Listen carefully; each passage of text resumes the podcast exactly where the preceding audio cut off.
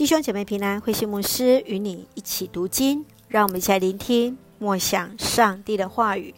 提多书二章健全的教义。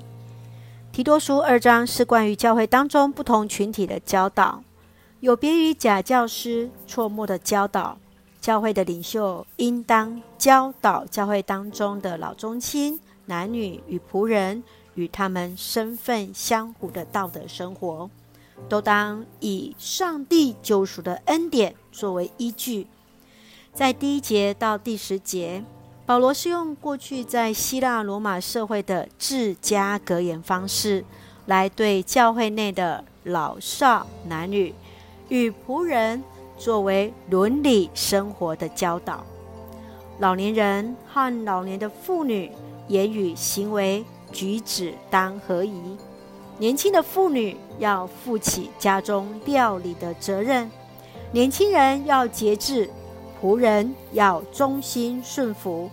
提多更要在自己的言语行为让人无可指责。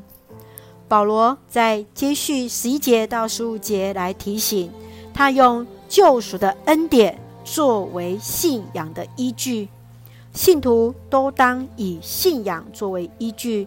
实践在生活之中来显明基督救赎的恩典。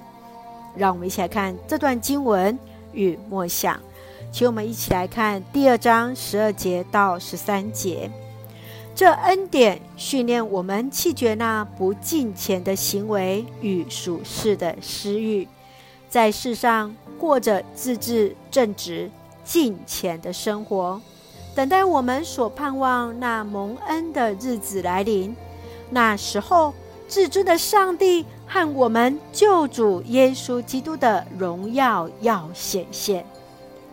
保罗来劝勉基督徒，当在生活当中活出上帝恩典的记号，无论自己的身份如何，是老年人，是年长的妇女，是年轻的妇女，是年轻人，或是做奴仆的，都当在生活当中。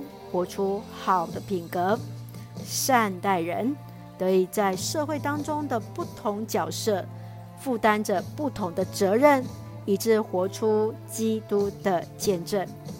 保罗更是要提多过着那自制、正直、敬虔的生活，与自己所领受的恩典相称，在行为当中来作为别人的模范，直到主再来的日子。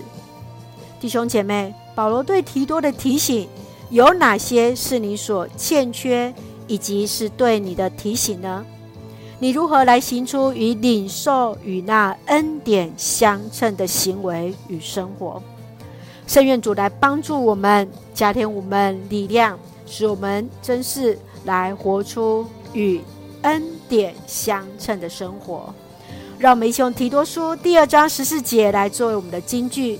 基督为我们献上自己，救赎我们脱离一切邪恶，使我们成为他纯洁的子民，归属于他，热心行善。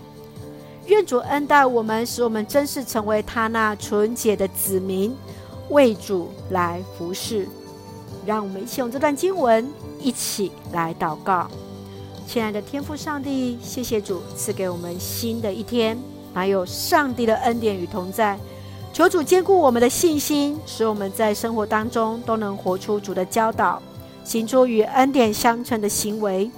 愿主赐福我们的家人身心灵健壮，恩待我们所爱的国家台湾一切平安，使用我们做上帝恩典的出口。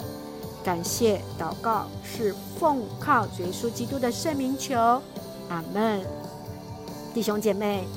愿上帝的平安与我们同在，大家平安。